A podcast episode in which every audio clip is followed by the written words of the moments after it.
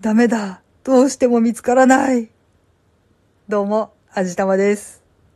なんかね、もう探し物が全然見つかりません。私結構編み物好きなんですよ。まあ、下手の横好きってやつですね。で、この時期になると無償にハンドウォーマーを編みたくなるんですけど、ハンドウォーマーって編み方が何種類かあるんですけど、最初に平たく編んで後で筒状に閉じ合わせるっていうやり方と、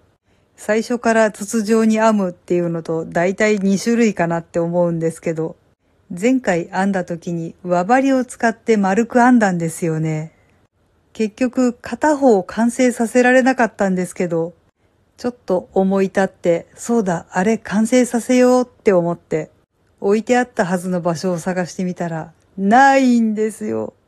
そこからはもう心当たりの場所をひたすらひたすら探しまくったんですけど、どうしても見つかりません。出てこないんですよ。とりあえず次は少ない脳みそフル回転、記憶の引き出しを開けまくって考えて考えて、もしかしたらっていう結論に達しました。多分、捨てちゃったんじゃないかな。ちょっと前にね、あまりにもその置き場がごちゃごちゃしすぎてたもんで、買ったはいいけど多分使うあてのなさそうな毛糸をまとめてごっそり処分したんですよ。もちろんしっかり吟味して、いやー、これは多分もうこの先使うことってなさそうだなーって、そういったものをひとまとめにして、ごめんねって言いながらゴミ袋に詰めて、まとめてさよならしたんですけど、多分その時にその中に混ざり込んじゃったんじゃないだろうかと思っています。で、そこで問題なんですけど、混ざり込んだものが編みかけで未完成のハンドウォーマーだけだったらまだなんとかなったのかもしれないんですけど、そう、編みかけだったんです。多分、輪針が一緒にくっついてたと思うの。もちろん時間と労力費やしたハンドウォーマーも惜しいなって思うけど、輪針が、輪針が、セットで買ったものだから欠けちゃったわけなんですよ。いやーもう悲しいです。めっちゃ落ち込みました。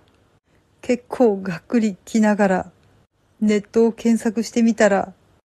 替えのやつっていうか単品で売ってるじゃないですか。やった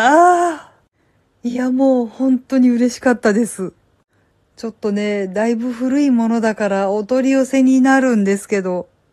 それでもまだ売っててくれてめちゃくちゃ嬉しいです。今ちょっと円安だからだいぶ割高にはなってるけど、